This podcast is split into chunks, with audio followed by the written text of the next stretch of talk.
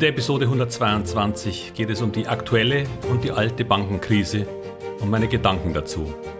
Denn ich glaube, dieses Thema beschäftigt gerade viele und die Verunsicherung ist groß. Ich jedoch habe diesmal Vertrauen in die Banken und den Staat.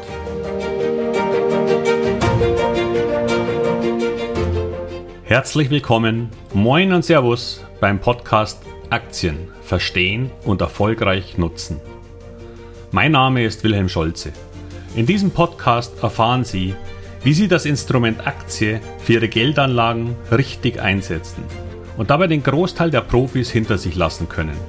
Wie Sie teure Fehler vermeiden und am Wachstum der innovativsten Firmen der Welt partizipieren. Tipps gibt's viele. Hier geht's ums Know-how. Bankenkrise. Schon wieder?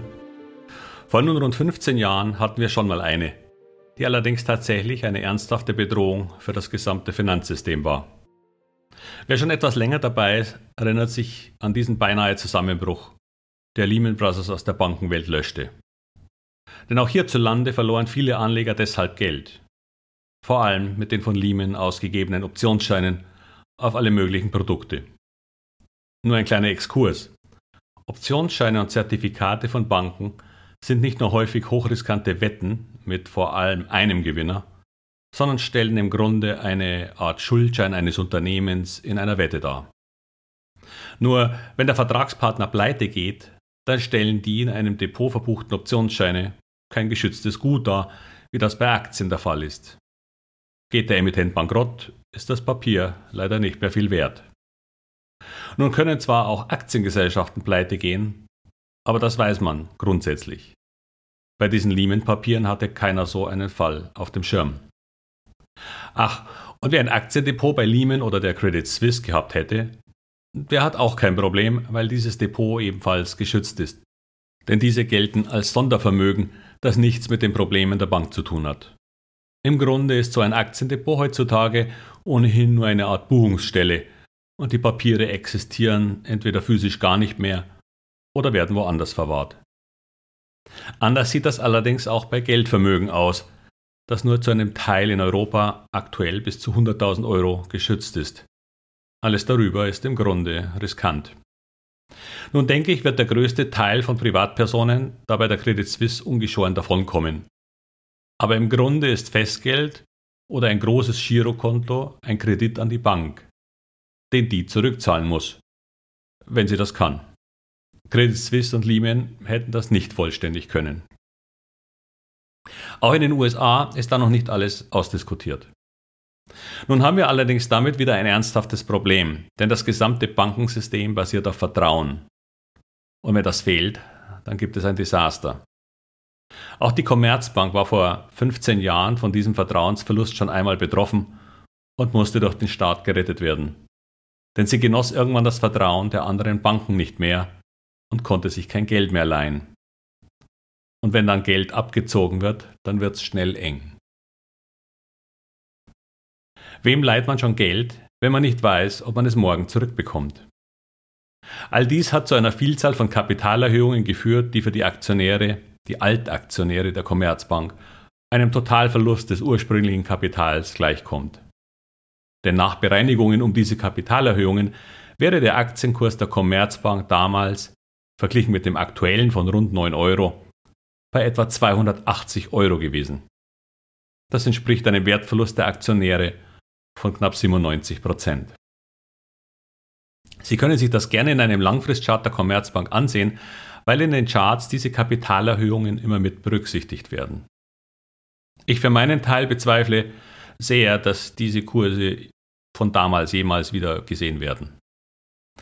Übrigens habe ich zum Thema Kapitalerhöhungen ganz neu ein YouTube-Video erstellt, das sich mit dem Thema im Allgemeinen, aber auch zum sehr speziellen Fall bei TUI beschäftigt.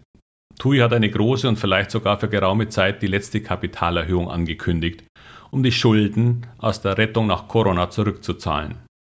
Das könnte nun interessant werden, denn bisher bin ich in den Zoom-Calls eher sehr vorsichtig gewesen, da diese finale Kapitalerhöhung ja noch im Raum stand.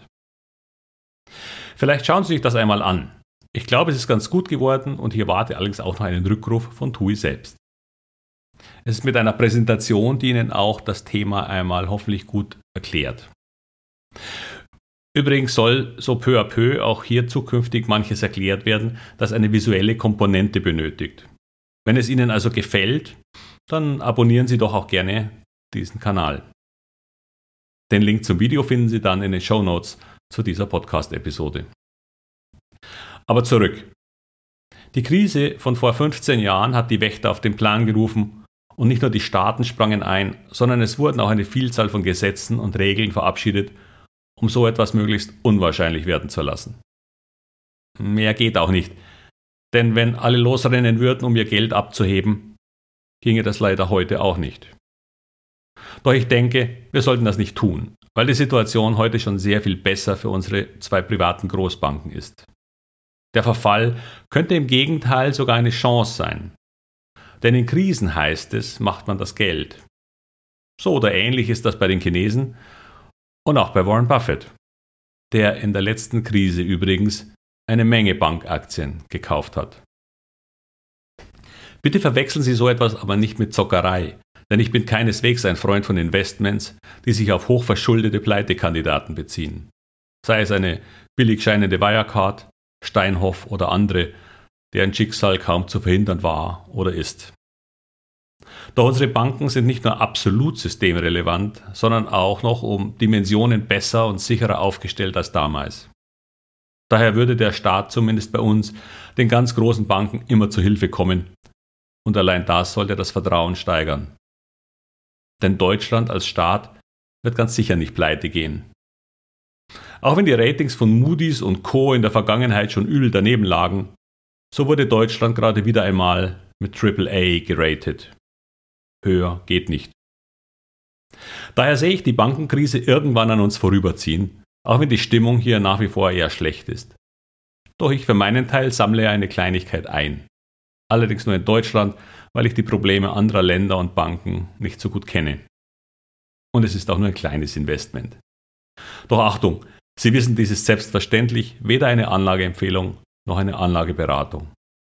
Ich sage es nur dazu. Doch ich finde, dass die Stimmung nun wirklich schlecht genug gegenüber diesem Sektor ist.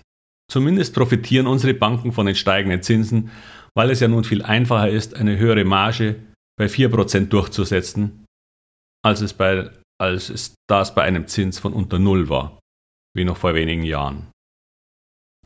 Nun kommt es nur noch darauf, dass die langfristigen Anleihen in den Büchern der Banken nicht zum Problem werden.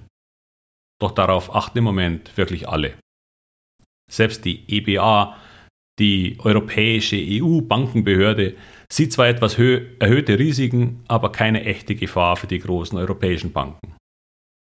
Allerdings ziehen sich solche Dinge wie Vertrauen manchmal und man sollte keine allzu schnellen Höchststände hier erwarten. Und damit ende ich wieder. Und diesmal würde ich mich freuen, wenn Sie mal bei YouTube vorbeischauen. Ist noch nicht viel drauf, neben dem neuen Video zur Kapitalerhöhung zu TUI, aber ich denke, es wird mehr werden. Und dann auch meist deutlich kürzer.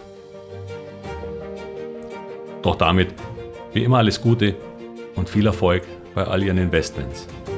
Ihr Wilhelm Scholze.